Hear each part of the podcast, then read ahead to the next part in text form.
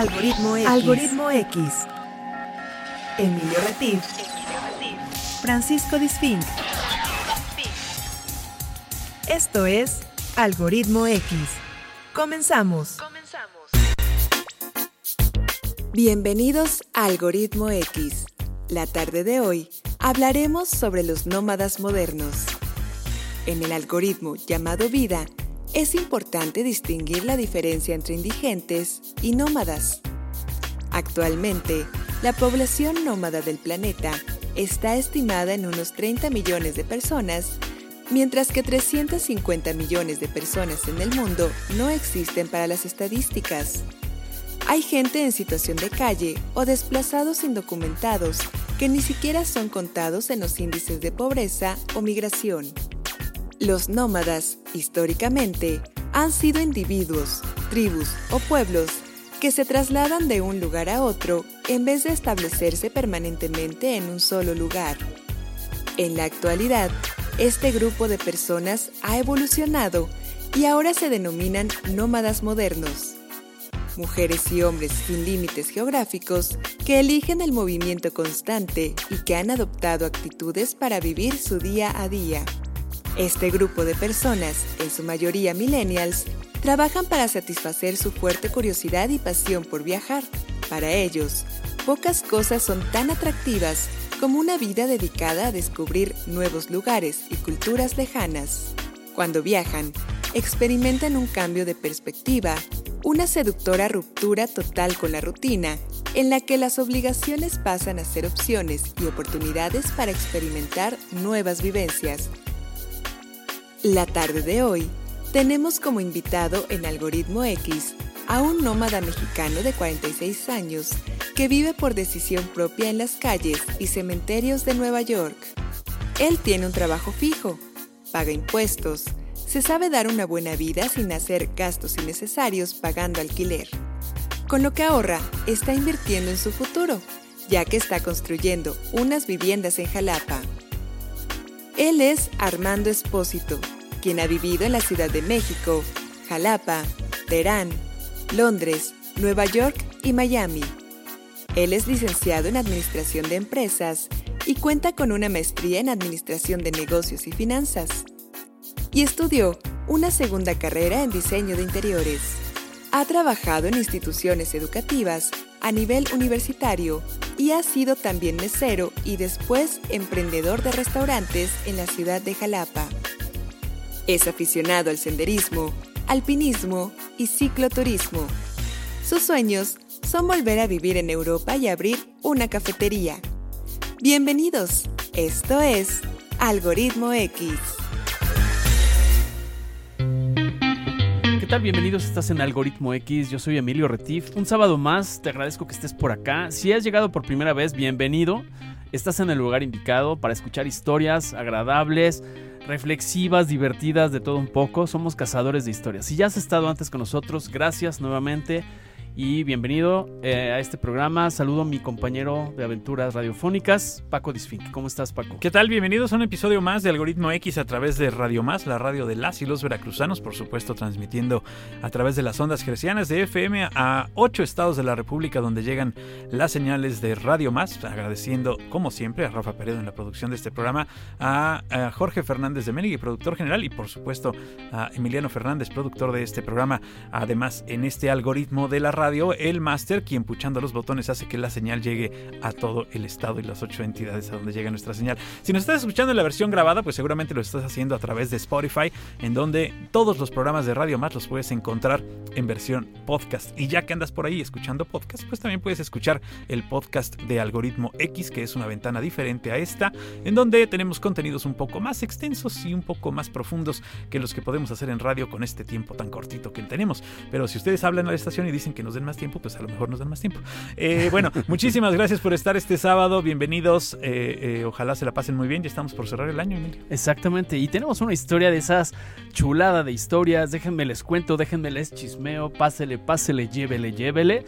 Les, les, platico dónde surge esta super historia. Yo estaba viendo por ahí la televisión y en Univisión de repente me aparece una entrevista de un mexicano que andaba por Nueva York, vendía? que fruta vendía y qué diseño y todo un personaje que empiezan a hablar de él y resulta que esta persona que está aquí con nosotros, porque ahorita se encuentra en Jalapa, lo capturamos eh, para estar con nosotros.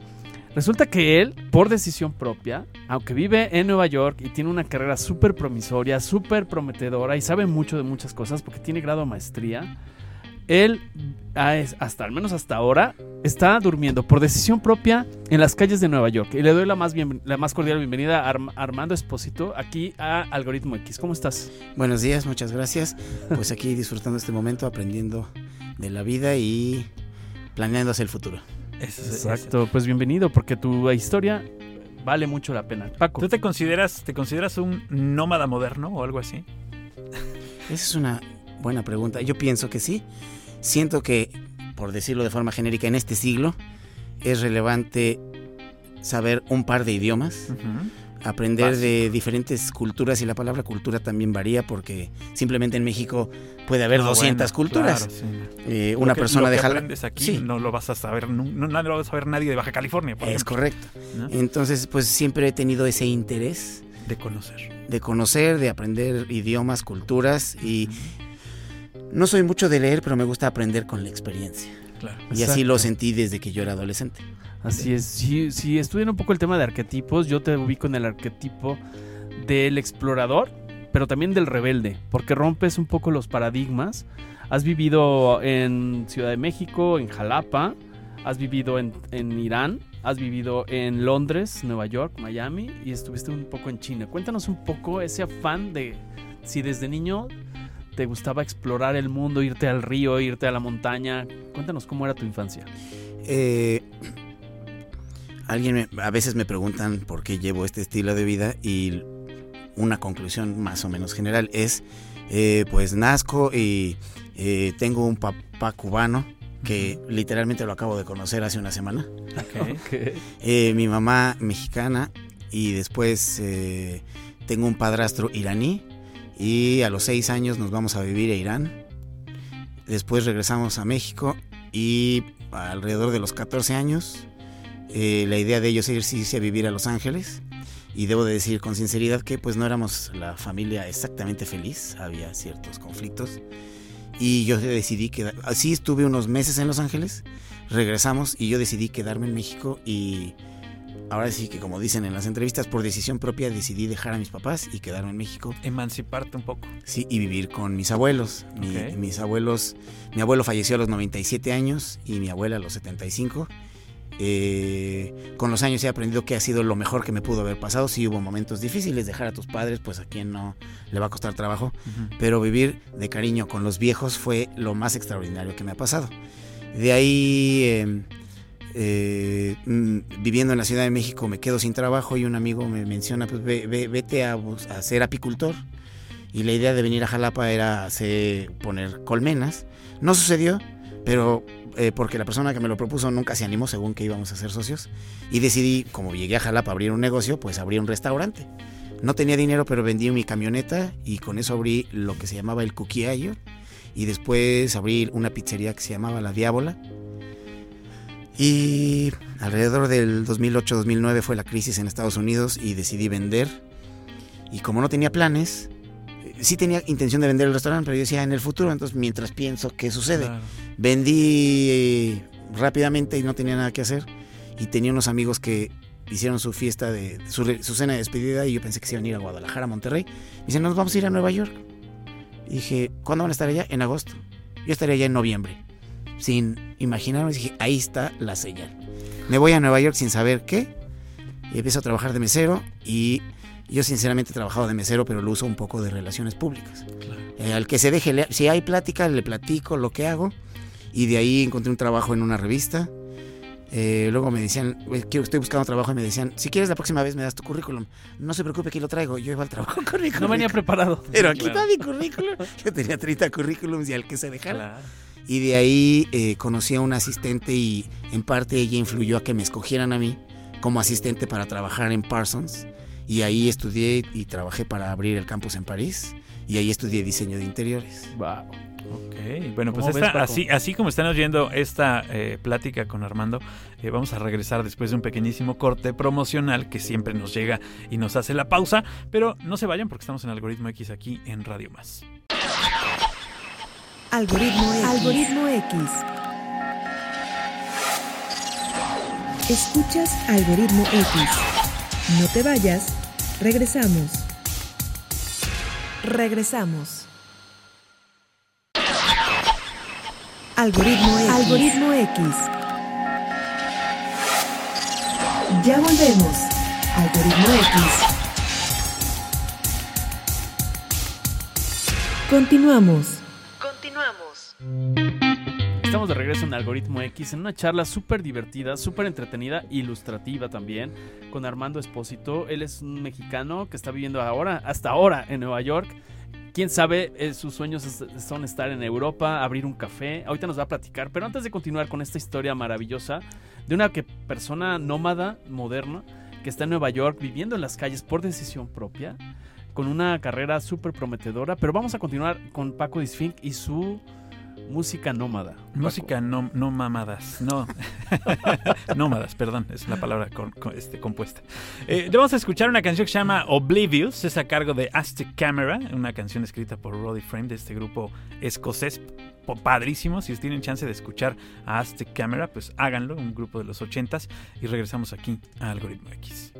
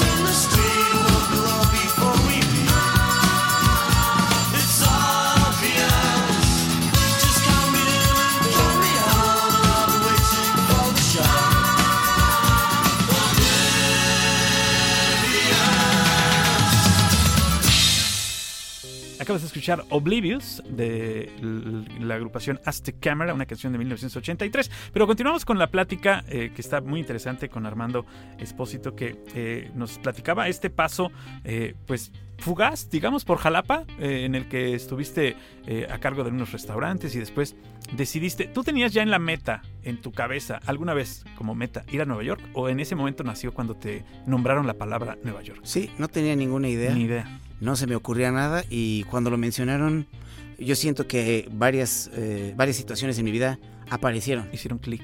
Eh, como mencioné, eh, bueno, yo estudié en, en la UAM Iztapalapa, en, en CEU, en la UNAM, y trabajando de mesero en un evento, vienen unos extranjeros, me hablan en inglés y me empiezan a preguntar dónde estudio, y le digo, pues en la UNAM, en CEU, y al final de la conversación me dicen, ¿y por qué no estudias en la náhuac? Y sinceramente, pues vi al señor con cara de mesero eh, en la náhuac, eh, claro. pues no, no, no hay forma en que financieramente alcance. Me dice, yo soy el rector de la universidad, pide una cita y te podemos dar una beca.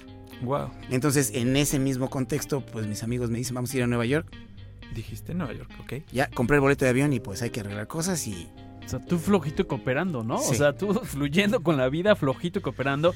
Y aparte es una historia contrastante porque tus estudios, es- eres egresado de administración de empresas, tienes una maestría en MBA y además eh, tienes una maestría en finanzas en la Ciudad de México. O sea, no eres una persona que se ha dedicado a andar sin estabilidad. O sea, es como contrastante. Eso me llama mucho la atención y quisiera... ¿Cómo fue tu llegada a Nueva York? Cuéntanos. tengo un amigo eh, en Jalapa que su hermana vive en Nueva York con su esposo y sus dos hijos y pues la contacta y tengo la fortuna de llegar a, a un departamento eh, donde me dijeron que me podía quedar un mes o dos. Eh, tristemente soy alérgico a los gatos. Wow. Y entonces me quedé dos, tres semanas y hay que buscar dónde rentar, eh, buscar un trabajo. Cuando menciono dónde rentar, al menos en Nueva York, si tú vas a pedir, tú eres alguien que quiere rentar, tienes que mo- demostrar tu declaración de impuestos. Y debes de ganar 80 veces lo que cuesta tu renta, para que ellos sepan que puedes pagar la renta. Quieres solvente. Exacto. Pues yo no, no, no tenía nada así. Entonces, eh, la hermana de mi amigo me recomendó con una amiga suya. La verdad es que cuando firmé el contrato se le veía la presión porque decía, Híjole, no sabemos nada de ti, Claro. pero porque te recomienda eh, mi amiga, está bien. Y, y fui buscando trabajo en restaurantes y todo se fue dando. Por lo menos había dinero para pagar la renta, la luz, el gas eh, y Que, vivir. que es muy caro en Nueva York. La verdad es que sí es muy caro. Debo de decir que también eh, ha habido gente que me similar a lo que tú mencionas hoy, tienes maestría y trabajas de mesero. Eh, no tiene- en Estados Unidos un mesero gana más, gana un 40% más que el gerente del restaurante Claro. por las propinas. Entonces un, es, un, es, eh, es una profesión donde está bien pagada. Claro, Entonces hay gente que no quiere ser gerente de un restaurante porque de mesero gana más. claro. ¿Cuánto ganas, si se puede saber, como mesero al mes? Aproximadamente Aprox, aprox. de mil, ahora sí que depende de qué, de, de, de- de- de lo caro que sea el restaurante, puede ser de mil a mil quinientos dólares a la semana. Ujú. Ok. ¿Y cuánto renta un departamento mensual así, promedio? Un- Digo, sin estar en la quinta avenida ni nada que se le parezca. Eh, intermedio puede ser un estudio o una recámara, 900 dólares al mes. Ok, ok. Claro. Sí, que no es nada, nada barato ni económico y se ha vuelto una de las ciudades más caras del mundo para rentar, ¿no? Nueva York, creo que eh, ya en, en- en zonas muy caras ha sobrepasado a Londres, por ejemplo. Mm, Entiendo, y me- ahora que voy a volver, te digo, voy a consultar porque es probable que vuelva a los tres meses a seguir viviendo. Irónicamente, hace un mes me habló el de mantenimiento del panteón. Me dice, ya están remodelando el panteón y me acordé de ti, porque yo tenía permiso, por así decirlo, del de mantenimiento de quedarme. ¿Y dónde estás? Y le dije, ah, pues estoy en Miami, ahora estoy en México y estaré en unas semanas en Nueva York. Ah, pues nos vemos para un café. Claro, sí, no, pues sí. Además, debes, debes llevarle a él buenas historias, cosas que él jamás había visto. Pues eh, él y otro ah, eh, de mantenimiento del edificio de al lado, pues se dedican a cosas de construcción. Entonces ven las casas que construyo. Entonces, pues salgo del panteón y me pongo a platicar y le digo, mira, aquí está la pared, aquí está el vidrio, aquí está... Y como él también construye, aparte de ser el portero, pues tenemos temas en común Hay de qué platicar. Exacto. O sea, lo del panteón es porque has dormido en panteones Sí, y has dormido en azoteas por decisión propia. es, es peculiar porque sí, se dice homeless, pero nunca he dormido en una banqueta. Siempre he estado como en propiedad privada. O sea, eres un nómada. A mí me gusta más el concepto nómada. Hubo una vez que conocí a un señor que me contaba que su papá quería ser corresponsal de guerra. Estábamos hablando de viajar y cosas así. Y dije, yo no quiero ser corresponsal de guerra, quiero ser corresponsal de vida. Aprender lo que hay alrededor y las cosas bonitas de la vida. Claro. Entonces, eh, en el video que les envié, pues ahí dice eh, Life Correspondent. Y es descubrir lo bonito que hay. Hay cosas feas, pero pues esas las evitamos. Oye, en el Panteón, ¿qué onda? ¿Se ha aparecido algo por ahí? Nah, Nada, es puro cuento. No, en esta, en esta, eh, en esta ser, en esta corresponsalía de vida, precisamente eh, vivir entre los muertos te debe dar algo, algo de qué hablar. Pues eh, lo irónico es que en el verano hace mucho calor y como solo hay una tumba porque los demás son como lápidas Claro. y hay árboles, esa tumba como es de cemento, ay, era fresca y entonces me dormía en las noches. Ahí, ahí sí podías dormir. Era como, como, como tumba con clima. Descansabas en paz. En tu tumba. Exactamente. No, es correcto. Oye, y en este, en este viajar, en este eh, andar y caminar, eh, eh, seguramente has conocido personas que te han hecho eh, cambiar el rumbo, topar con pared, este, o has conocido solamente personas que, que se unen a tu, a tu caminar. ¿Tienes alguna historia? Hay de todo. He tenido con- compañeros de trabajo que, que, pues no son los mejores. Pe- decir así. sí. eh, pero yo siento que uno puede aprender de todas las personas que están a tu alrededor. Y lo menciono y, y- y en verdad lo digo con mucho cariño hacia la UAM, hacia la UNAM y hacia la NAWAC porque me han preguntado, pues, ¿qué diferencia hay? Y le digo, mira, si eres tú un buen estudiante, lo vas a hacer donde sea. Claro. Y he tenido buenos maestros y malos en las tres, bueno, perdón, en las cuatro, porque también en Parsons nos daban una clase de dónde va un enchufe y cosas técnicas. No aprendimos nada. Y Parsons es carísima. Pero hay que aprender de lo que hay alrededor. Claro. Entonces, eh, y lo digo con cariño ahora sí que con las cuatro universidades, en las cuatro uh, aprendí Puedes muchas tener cosas. buenas y malas experiencias. Exacto, igual con compañeros de trabajo. eh, e igual, eh, en un aeropuerto veo a alguien que un policía le dice cómo abrir una puerta y luego luego el pasajero empieza a insultar al policía y yo, "Ey, acabas de llegar a este país. Claro. hay que llegar con, no sé, Sí. tal vez uno puede ofender y decirse, oye, ¿por qué habla así y hablar mal? No, Ofende, pero con elegancia, ¿no? Pues a mí me sorprendió que, oye, el policía te está ayudando y luego luego lo insulta. Claro. Oye, pero a ver, cuéntanos, esa- ese momento que decides, dices, me la voy a rifar, no le voy a entrar a, a- a pagar una renta de 1500. Yo leí en una nota, no sé si sea real la historia o yo la entendí mal, en que tú estabas casado y resulta que vivías en un departamento y en un momento cuando te divorcias decides que no vas a pagar dos departamentos. ¿Es real esa historia o es una versión? Sí, ¿Sí? no eran dos departamentos, pero pagar el auto, el seguro y la renta eh, no me era posible.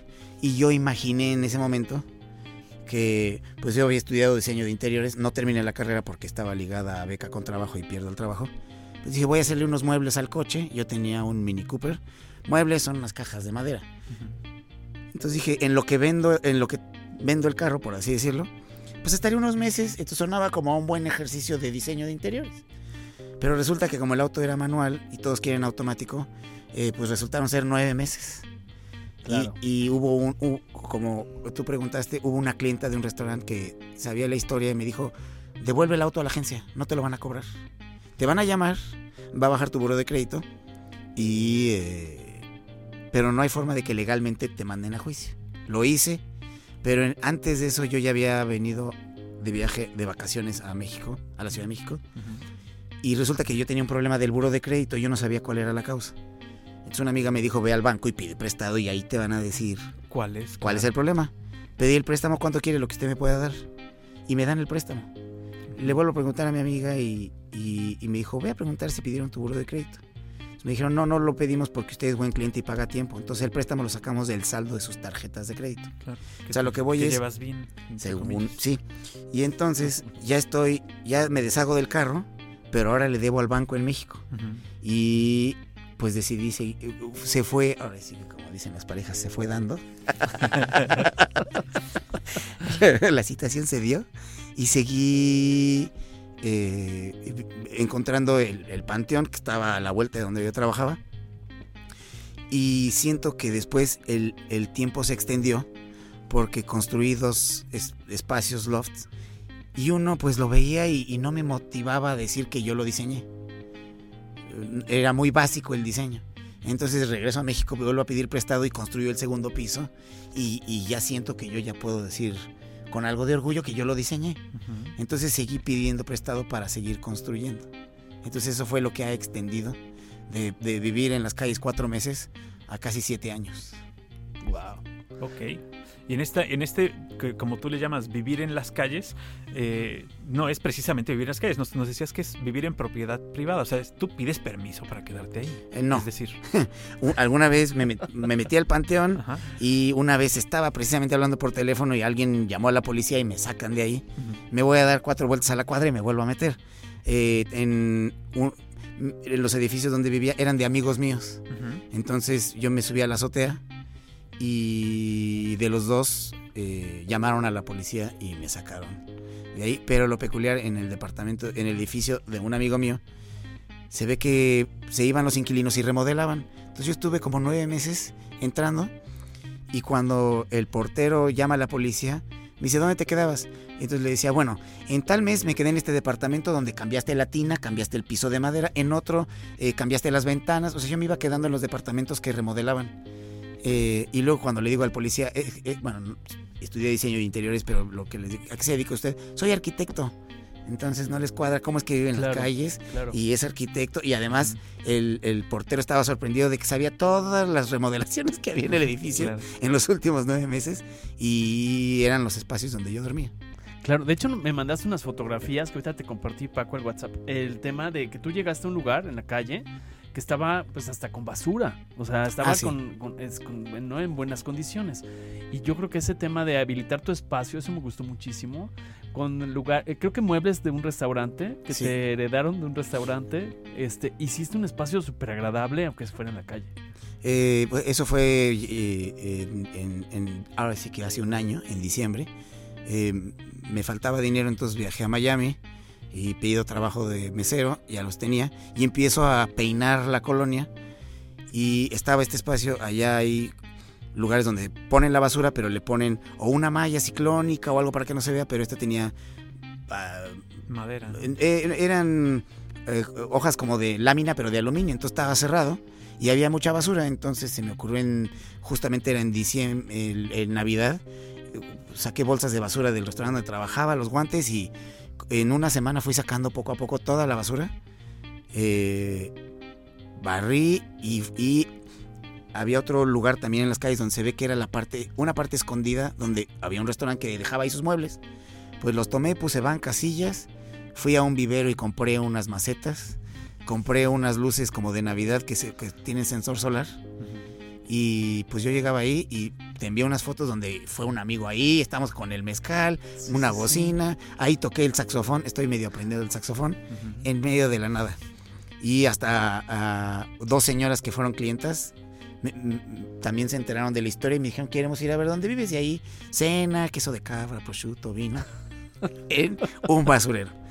Lo que sí sucedió es que luego a veces no soy discreto y eso no me ha ayudado. Entonces un par de veces fue la policía y ya le avisaron al... Ah, era un lugar de basura de un local que estaba sin ocupar, un negocio vacío.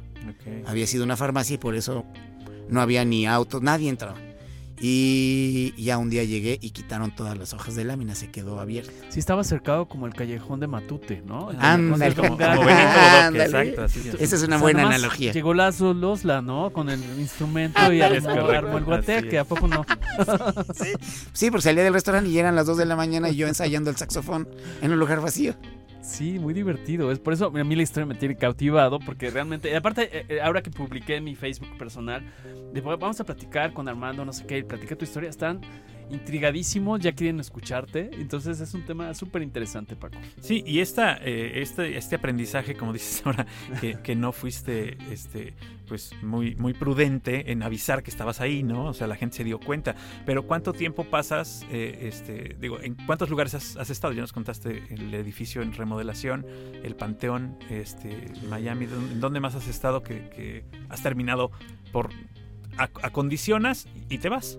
Básicamente, el punto les es haces el- el favor de limpiar y te vas. Ah, peculiarmente en el pan- estoy volviendo al panteón, pues es el otoño y se caen las hojas de los árboles. Entonces también sacaba del restaurante bolsas, literalmente eran bolsas como de un metro veinte de alto, como 15 bolsas de hojas. Y el de mantenimiento me dijo, si quieres te pago por hacer el servicio. No, no, yo ya con que ya vivo aquí, ya. Ya, claro. Pero yo quiero pensar que soy muy limpio, entonces no puedo estar en un lugar que está sucio. Eh, igual en ese espacio estuve desde diciembre hasta abril y ya cuando quitaron las hojas. Y el espacio donde estaban los muebles es un edificio que tiene plantas. Entonces yo creo que ahí lo usaban, no es exactamente una bodega, pero ahí lo dejaba el restaurante. Entonces ya devuelvo los muebles a su lugar. Y como son unas bancas, pues dos bancas ya funcionaban como cama. Claro. Y literalmente ya, a menos que eh, eh, su prudencia no se los permita, pues tengo un video donde yo me estoy bañando ahí con una cubetada de agua, me baño en las mañanas, voy a trabajar y como hace calor en Miami regreso, me vuelvo a bañar y ya voy al siguiente trabajo. Y pues me baño tres veces al día, aunque yo esté viviendo Sí, en un lugar exacto. público. Pero eso, ¿cómo te organizas en ese sentido? O sea, ¿dónde, dónde dejas tu, tu closet, tu ropa? O sea, tus 3, 4, 5, 10 camisas, las que sean, que tengas. Porque en lo que te vas y dejas esto al aire libre, ¿qué pasa con eso? ¿Cómo es la logística de eso? En Nueva York sí estaba yo en un gimnasio, entonces renté dos lockers Ok. y ponía yo mis repisas, entonces en un lado estaba la tecnología, la ropa del trabajo, la ropa interior, todo estaba organizado. Pero en Miami las distancias son muy largas y eh, algunos restaurantes tienen lockers para los empleados. Entonces yo llegando, dos candados, dos lockers y ahí ponía cosas que yo no utilizaba con frecuencia. Aunque debo de decir tristemente, eh, para los que piensen que en Estados Unidos todo es perfecto, lo cual no es, No, claro. Tenía yo todas mis cosas en las mochilas de mi bicicleta y un día llego y me robaron todo. Todo lo que estaba dentro me lo robaron en Miami. Y lo digo porque antes de eso estuve viajando en bicicleta en México. eh, de las pirámides de Teotihuacán a Tecolutla, de Jalapa hasta San Miguel de Allende. Y no me pasó nada. Llego a Miami y me roban todo. Donde dices, aquí es seguro, madre. Exactamente. ese sí era. ¿no?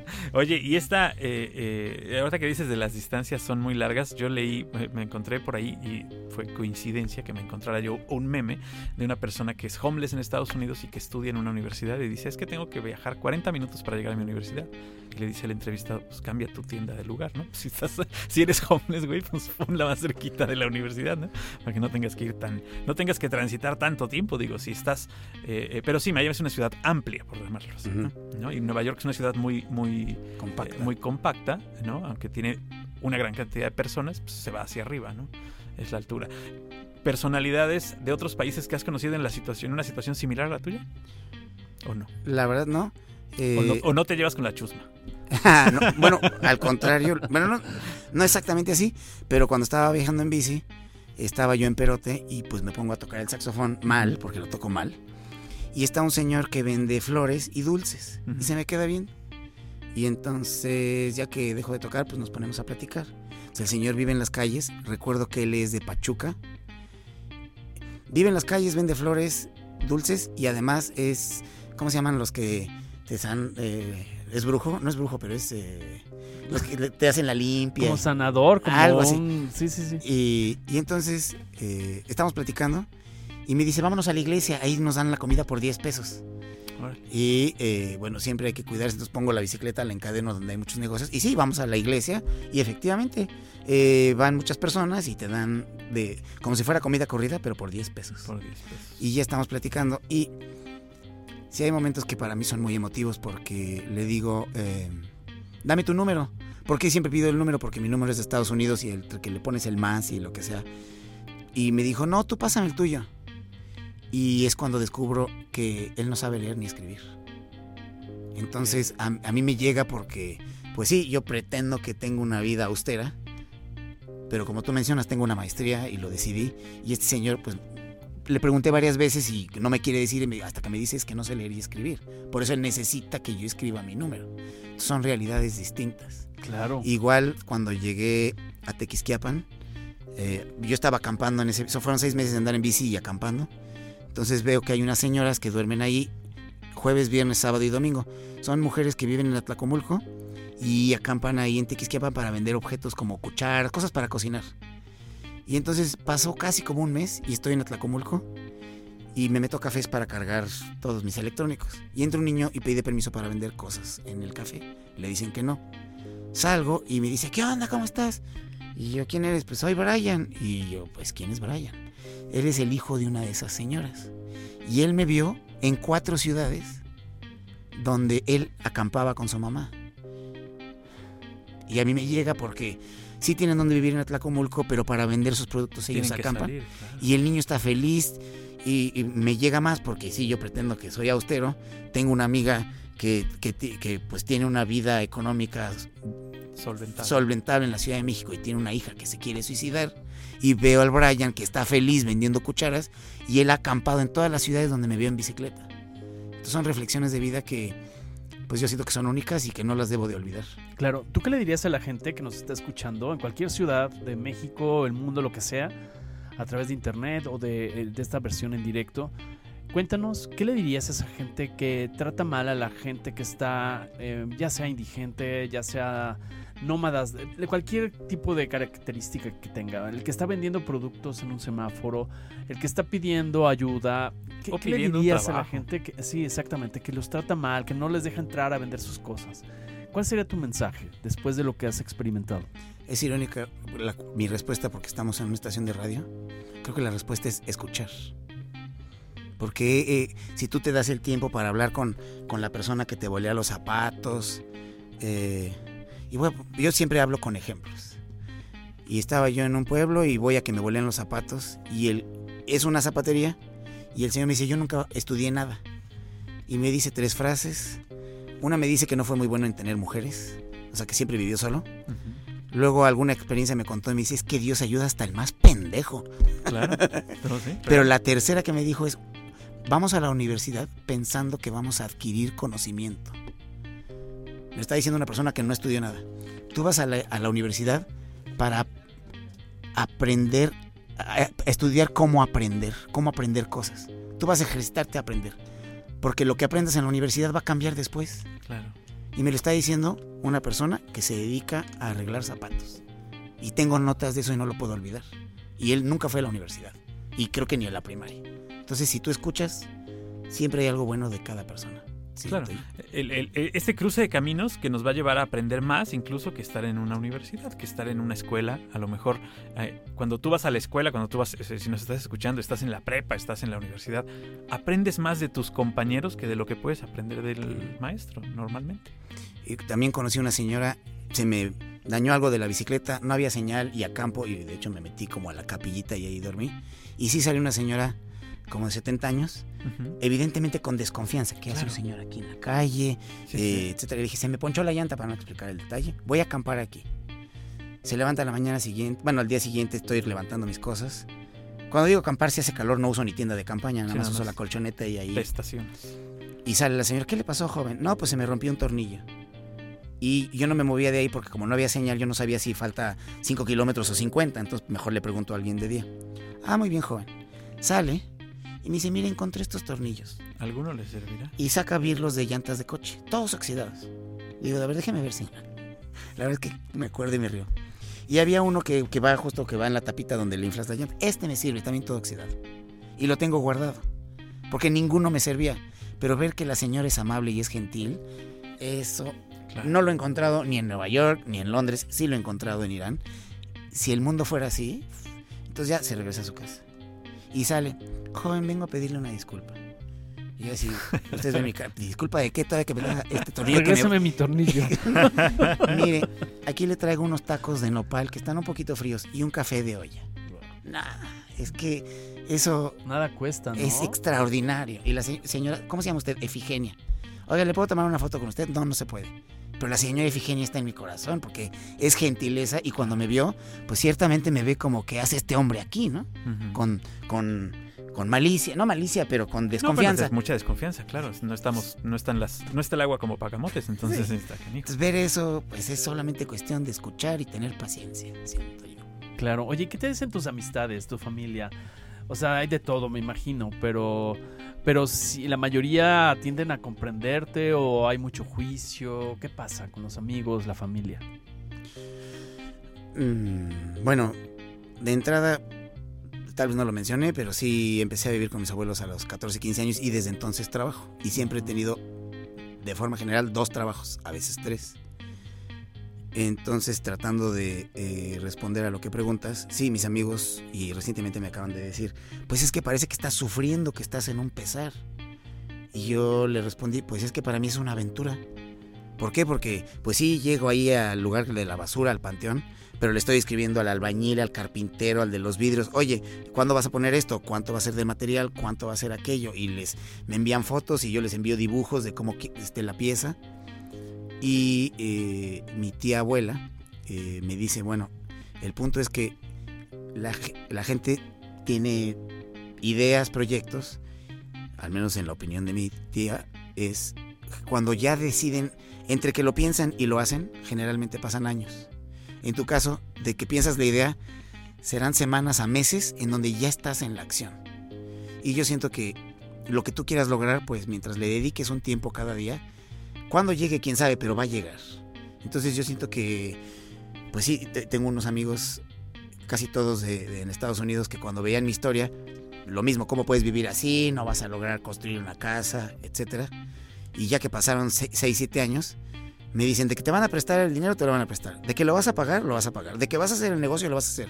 Uno de ellos ya compró terreno en Cipolite porque quiere construir casas y vive en Nueva York. Pero es basado en el en ver que después de 6, 7 años, pues se puede. él no va a vivir en las calles, pero, pero ve que estando en el extranjero puedes construir casas. Y dice, pues quiero construir unos departamentos en Cipolite para rentarlos también. Pero tienen que ver que, cuál es el avance con el tiempo. Claro. Claro, y tienes que ponerte, eh, seguramente, eh, la gente que te lo dice o que te, que te hace ver estas cosas es porque no sabe que tienes un plan, ¿no? O, o porque tú Mm. no has compartido que tienes un plan. No, no, no tienes por qué andar diciendo tus planes. Cuando tienes una idea, la ejecutas y la llevas a cabo, que es la gran diferencia con aquellos que dicen, lo voy a hacer, lo voy a hacer, lo voy a hacer, lo voy a hacer y nunca hacen nada. Creo yo. Así es, y, y e- ese es el punto. Eh, a, a veces uno dice, a esta persona tiene suerte. Yo soy de la idea, y es mi idea personal, la suerte siempre viene acompañada del trabajo. Claro, Si, del esfuerzo. por ejemplo, vamos a poner, conozco al rector de la universidad y me ofrece la beca, y, y- y- y el primer semestre no paso la materia, pues ya la perdí. Eh, tuve la fortuna de que me llegó la beca, pero si no hay trabajo, la oportunidad se te va, aunque la quieras agarrar. Es correcto. Así es. Y tienes que saber, tienes que saber decidir si la oportunidad que está enfrente de ti es buena también, porque a veces te tocan cosas que parecieran buenas, pero que pueden resultar en algo malo. Como lo mencionas, yo soy de la idea de que si yo soy buen estudiante, ¿qué diferencia hay que estudie en esta o en otra? Y sinceramente no tenía ganas de, de entrar a la Universidad de Anáhuac, pero dije, por algo Pasó. sucedió la oportunidad y la voy a tomar. Pero esa es esa reflexión donde es tu decisión tomarla o no. Y pues tengo una amiga que dice, tú a todo dices que sí. Es raro que tú digas que no a algo.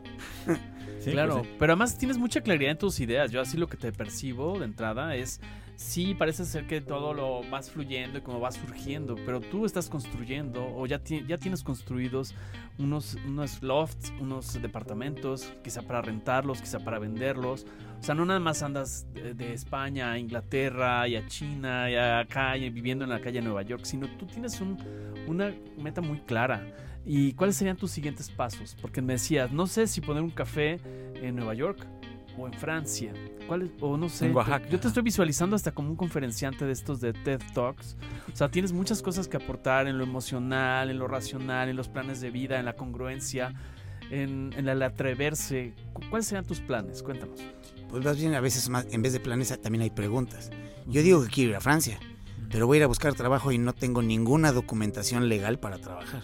Ok. Entonces, ¿Y le masticas al franchute? O sea, ¿le Sí. hablas al francés? Sí, pero el chiste es Oui, oui. llegar y ver eh, teóricamente, de nuevo, uno planea, pero va, va uno pre- con preguntas. ¿Por qué lo digo? Porque para un proyecto de diseño de interiores era un, era una- un diseño en Francia y teníamos era para refugiados eh, en ese entonces de Siria. Y voy descubriendo que pues ya tiene como 10 o 15 años que Italia, España, Portugal, Alemania y al final Francia tienen población muy vieja, no hay gente joven.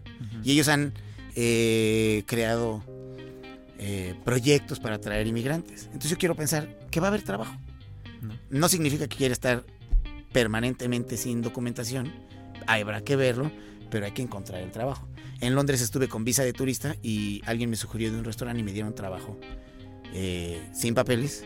Y desde que comencé el primer día me dijeron, va a ser sin propinas. Ellos se quedaban con las propinas, pero no hay forma de quejarse, ¿verdad? No, bueno, voy al sindicato, pues no, ¿verdad?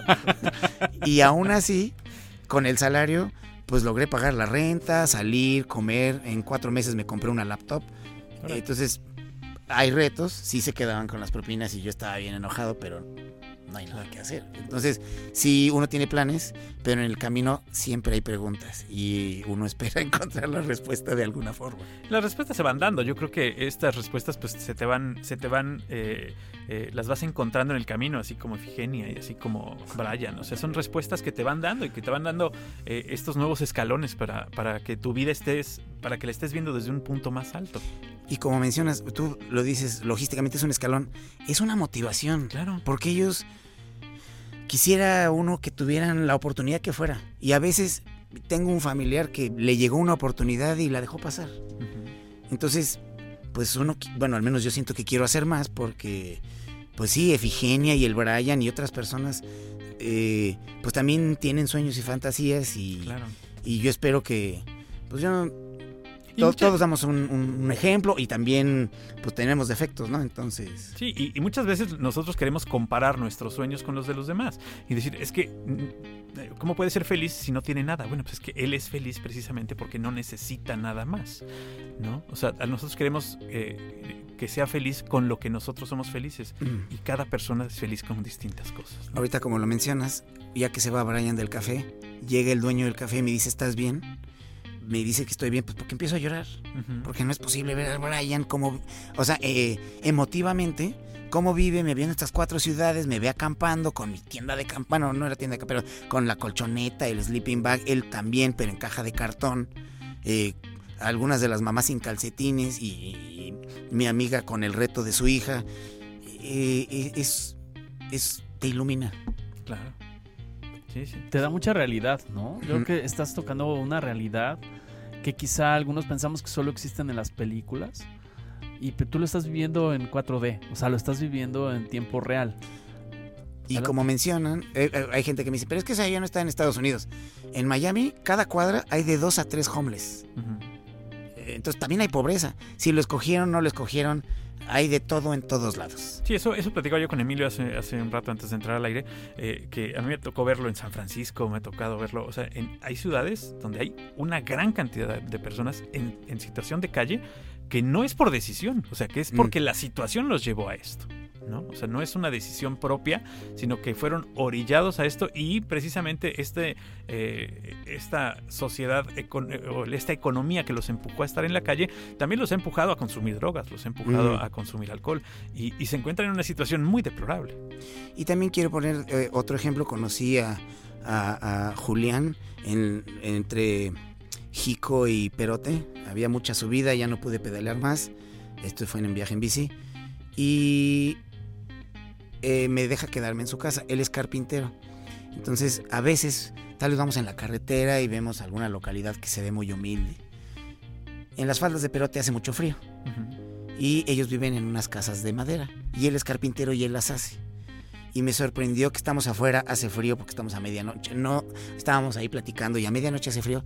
Te metes a la casa de madera donde tal vez yo puedo imaginarme, ay, pobrecitos, qué humilde, así como con lástima. Entras a la casa de madera, perfectamente caliente. Eh, no hay muebles, bueno, puede haber un ropero y las camas, pero todo lo que ellos tienen está en clavos, todas las ollas por colores, y lo que estoy diciendo es, todas las casas tienen el mismo diseño, por así decirlo. Vas, están las, las ollas naranjas, de las grandes a chicas, donde están las, las, las- las tazas, los cubiertos, en un orden tan perfecto, Claro. pero como no hemos tenido el, yo, al menos yo, no tuve el privilegio de estar en, en su casa, no lo puedes entender, pero por fuera, ay, pobrecitos. Y, y- y la verdad es que en su ah, tienen, no tienen estufa, tienen, ponen la leña, la yo le llamo estufa, pero pues, puede ser un asador, Un asador, o claro. algo así. Blanca, perfectamente limpia, tienen la chimenea, no hay humo adentro, está perfectamente diseñada. Pero por fuera, ay, pobrecitos.